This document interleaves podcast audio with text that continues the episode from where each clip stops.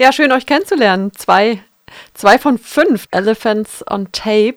Lisa Zwinscher und Markus Rom. Vielleicht könnt ihr auch kurz noch sagen, wer die, die anderen drei sind, die jetzt heute nicht da sind. Das sind äh, Robert Gemmel.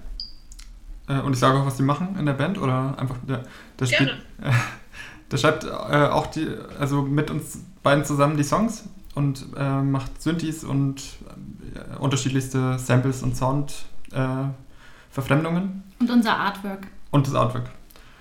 Ähm, dann gibt es Lukas Schudolik, der Bass spielt und sich um sehr viel äh, administrative Geschichten kümmert.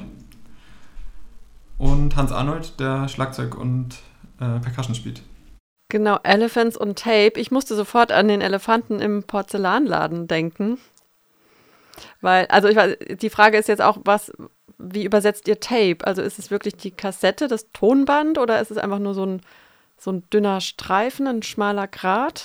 Also es ist, ist schon die Kassette gemeint. Aber ich finde es immer schön, wenn jeder was anderes reininterpretiert. Wir haben auch schon viele schöne äh, Assoziationen von dem Namen gehört. Ähm, wir haben am Anfang, als wir den Namen gesucht haben, mehr so nach Wörtern gesucht, die für uns schön klingen, die passend klingen. Ähm, Elephants, Elefanten sind uns sehr sympathische Tiere. Ähm, wir sind alle Kassettenliebhaber. Elephants on Tape hat einen guten Flow und dadurch ist der Name entstanden. Ja. Tonband, äh, da steckt ja auch Band drin, ne? Habe ich so beim Aufschreiben gesehen. Also die Tonband. ähm, genau, und ja, mit Elephant habe ich dann auch neben dem großen Tier sowas, ja, insgesamt sowas Großes, Mächtiges, Schweres, also vielleicht auch die, eure Musik, also eine große Musik oder eine, eine in, gehaltvolle und musikalisch auch sehr dichte Musik auch gleichzeitig reduziert wird auf, ja, aufs Band gepresst oder auf die Kassette so sich konzentriert, also wie so ein Konzentrat im Prinzip von was Größerem. Ja, ähm, ist eigentlich voll die gute. Ja. Äh. Es ist auch eine, eine schwere, dichte Musik in dem Sinne, dass halt sehr viel Detailarbeit drinsteckt und sehr viele Ebenen sind, weil viele Instrumente zusammenkommen und ja, trifft schon gut. Every structure is dislocated, so heißt das Werk. Es geht um, genau, Struktur, Ordnung, aber dann auch das, das Durcheinander, also so, ne, so ein bisschen wie der Elefant im Kleinen, also nochmal sowas, was eigentlich gar nicht zusammenpasst, das, das bringt ihr zusammen. Ähm, erstmal die Art der Veröffentlichung, es ist auf, auf zwei Labels und die sind mir auch unbekannt. Also das eine ist das ähm, Chateau Le Böhm, vielleicht könnt ihr da kurz ein paar Sätze sagen und dann gibt es auch noch eine Kassette auf, auf All My Ghosts. Also ihr könnt gerne die Labels mal vorstellen, weil ich glaube, die kennt niemand hier. Ja, gern. Ähm, uns war es wichtig, dass wir, ähm, also wir mögen gern so mit befreundeten Musikern und Musikerinnen zusammenarbeiten. Ähm, lokale Labels, dass man so zusammen, wir sind alle zusammen in einer Stadt und dass man irgendwie zusammen Sachen schafft und Sachen macht. Und All My Ghost ist zum Beispiel so ein Label, das ähm, macht der Nils Panda, das ist ein befreundeter Musiker von uns. Und der macht so eine limitierte, exklusive Kassettenreihe schon länger und passiert jetzt immer mehr. Genau, und da sind wir mit ihm ins Gespräch gekommen, weil er auch ein Fan von der Band ist, ob er nicht Bock hat, ähm, die Kassette zu veröffentlichen. Ähm, und Chateau Le Böhm ist relativ spontan entstanden. Das haben wir äh, selber gegründet. Ist quasi jetzt unser Elephants on Tape Label. Und sehr am Anfang. Also wir haben alle auch noch andere Projekte und Solo-Projekte und da werden die ein oder andere Musik wird dann darüber veröffentlicht werden. Und ähm, genau, wahrscheinlich so ein eigenes Label, was da jetzt gerade entsteht, aber noch ganz frisch. und Elephants ist jetzt die erste Veröffentlichung auf diesem Label. Okay. Das Cover habt ihr in, in sogenannter Glitch-Art gestaltet. Was, was ist das genau? Glitch-Art oder?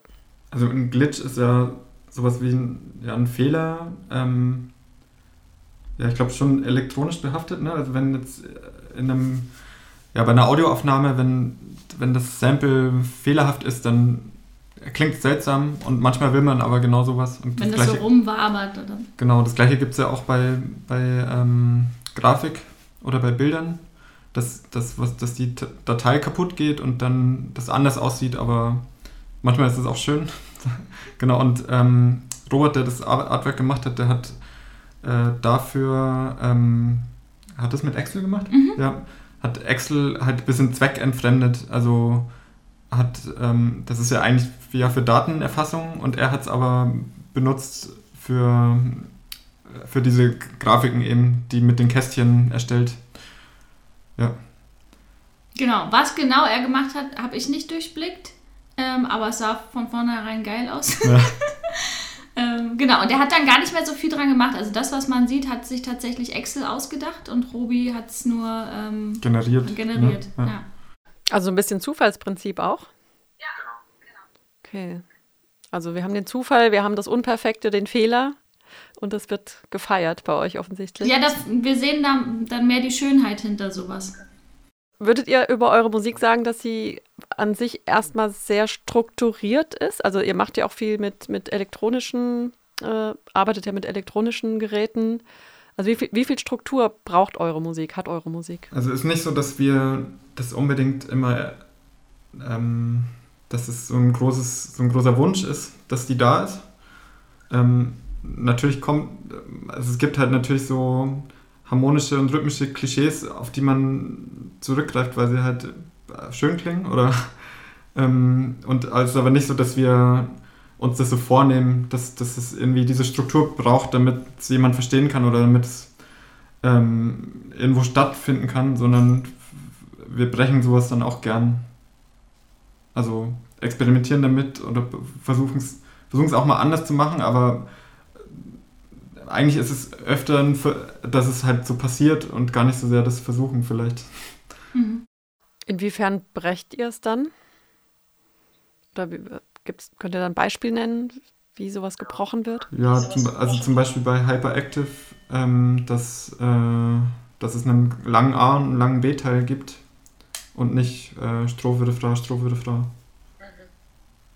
Genau, und dann haben wir ja so Interludes, da, haben, da hat Markus die so Samples und äh, Spuren aus den fertigen Songs genommen und die nochmal gemixt und komplett neue Landschaften geschafft. Und sowas nutzen wir dann live, um so ein Konzert auch mal so ein bisschen ausufern zu lassen.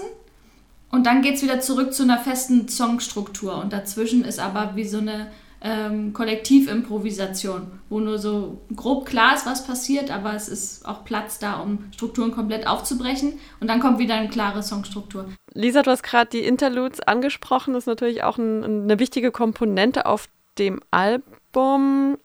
Hattet ihr das davor bei dem anderen Album auch schon oder ist das was Neues jetzt?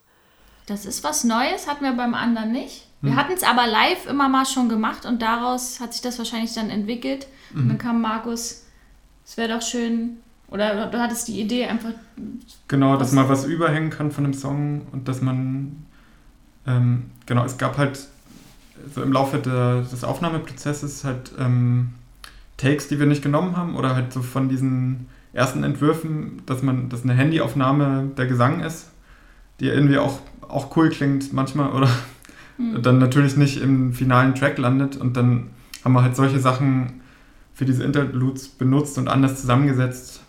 Ja, also war ein bisschen die so eine Recycling-Idee auf eine Art von diesen von all diesen Schnipseln irgendwas zu, zu was Neuem zusammenzupappen. Ja. Und das letzte Interlude, das ist, das gab es erst gar nicht, das ist dann entstanden, weil unser äh, Tonmensch Hannes Rakus, so ein bisschen wie unser sechstes Bandmitglied, der meinte dann, ähm, wollte er nicht noch einen, einen Schluss machen? Es gibt ja einen Anfangsinterlude und dann wäre es doch schön, wenn es abschließend ist. Und dadurch ist erst Blur Stimmt. äh, das letzte Stück entstanden. Okay, also nicht mit dem, mit dem Paukenschlag des letzten Liedes, sondern dann eigentlich auch nochmal so ein langsames Ausgleiten. Also man kommt langsam rein in die, in die Geschichte, in das Thema und dann wieder raus. Äh, die Namen, ich habe sie nicht alle verstanden. Also es gibt den Opener, dann das, das Endstück, dazwischen noch As ASCII, ASCII und Lava und die sind auch mit diesen Klammern. Also es sieht für mich sehr nach einer Informatiksprache aus. Was ist das genau? Na, ASCII ist ja die, so eine, so eine Sprache, Computersprache. Ähm, na, das sind diese, ähm, wenn man Bilder mit, äh, mit, äh, na, ja, mit Buchstaben malt. Also ja, quasi das Einfachste ist halt ein Smiley. Ich glaube, das zählt da aber gar nicht so richtig. Also es gibt da diese, also wo, was dann wie so ein Schriftblock ist so ganz viele Slashes und aus Punkten ist dann ein Hase gemalt oder sowas. Okay. So Schreibmaschinenkunst. So die Urform der Emojis quasi. Genau. Mhm.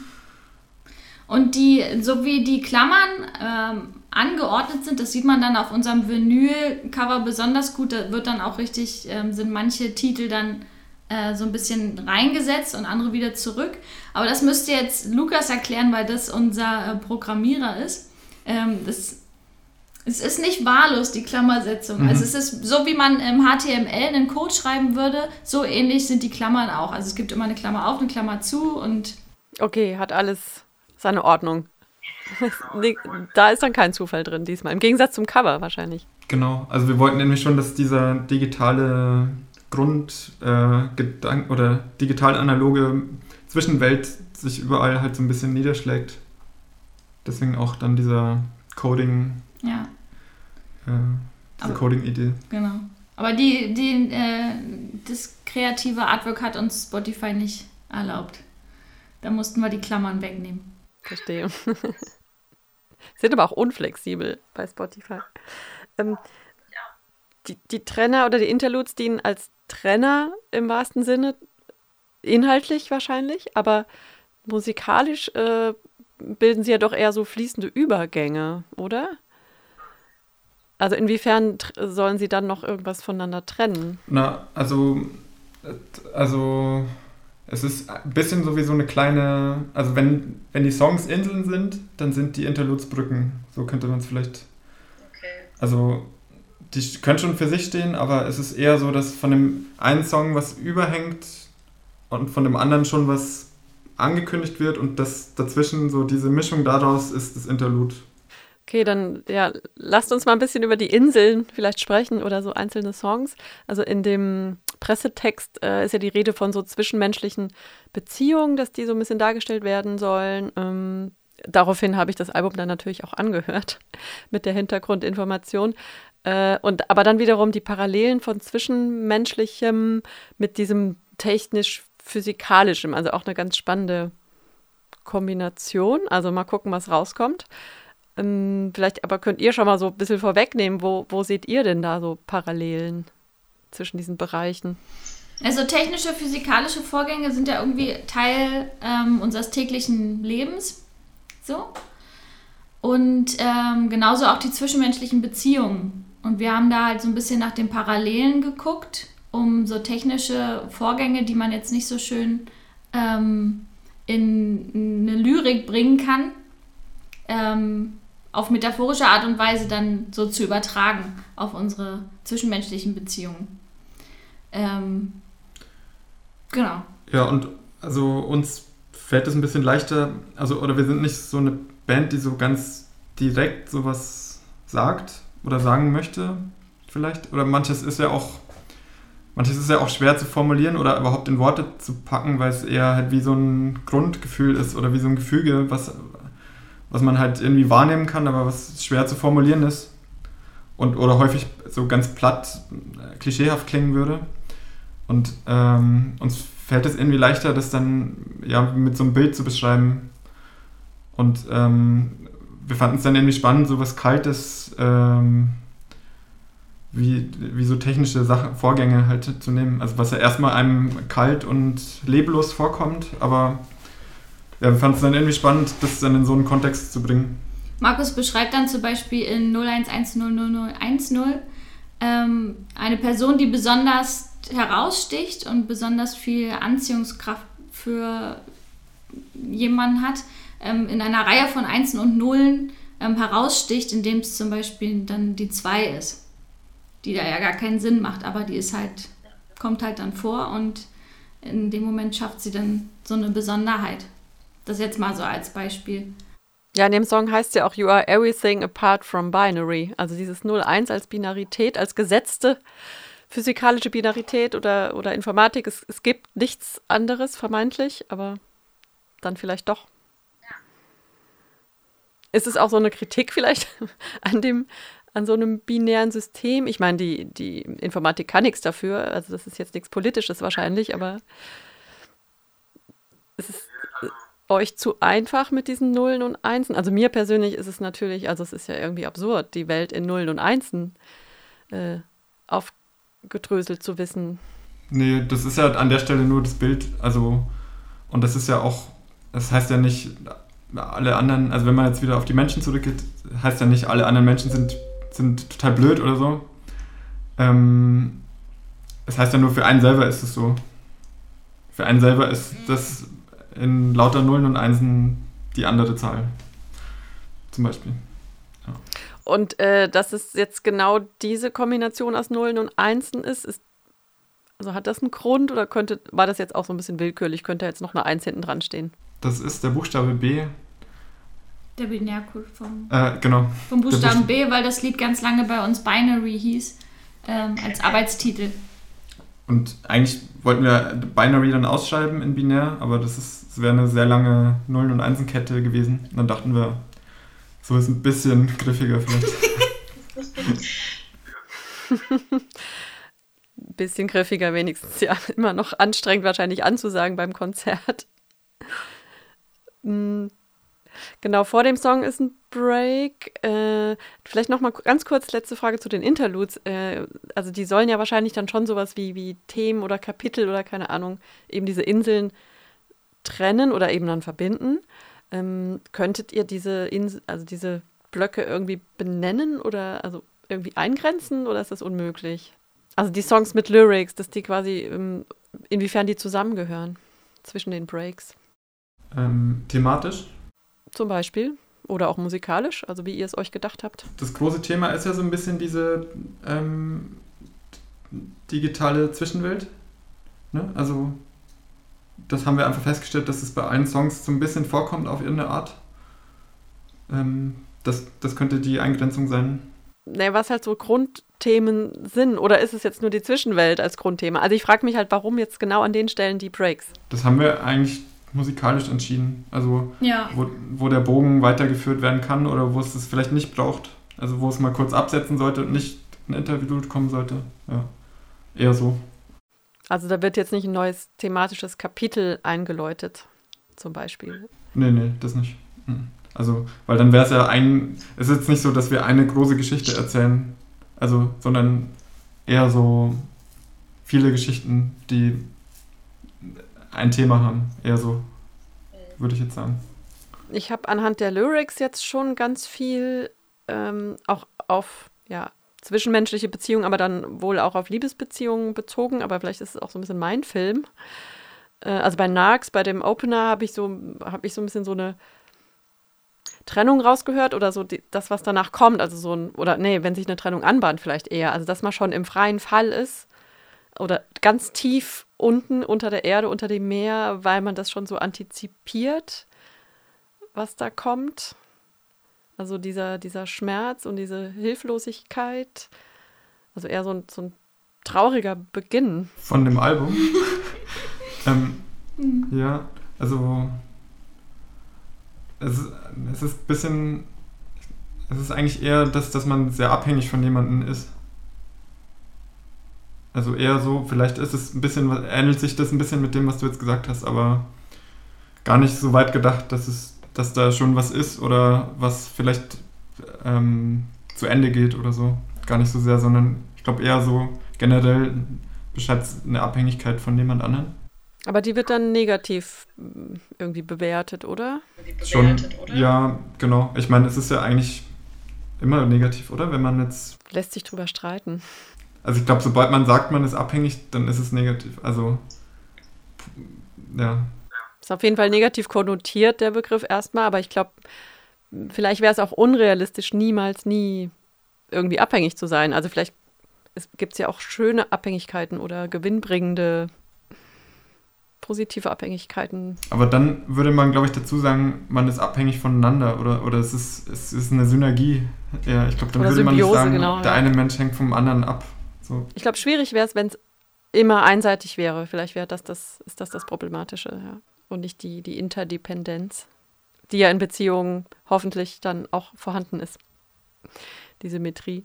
Genau, dann so in, in der Mitte hatte ich dann eher, also fand ich es dann so ein bisschen positiver eigentlich. Also dieser besondere Mensch, die zwei, Und Electrons, ähm, ja, Liebe als großes Chaos, oder? Also das ist so nochmal dieses Paradoxon, so einerseits das physikalisch Messbare, aber, aber das, was wir fühlen oder was passiert, ist vielleicht doch nochmal was ganz anderes. Ja, also ähm, das beschreibt so ein bisschen dieses, also ähm, Magnetisierung, wenn man, also wenn man, oder anhand von Magnetisierung beschreibt es den Zustand, wenn man jemanden trifft und es ändert plötzlich alles so auf einen Schlag.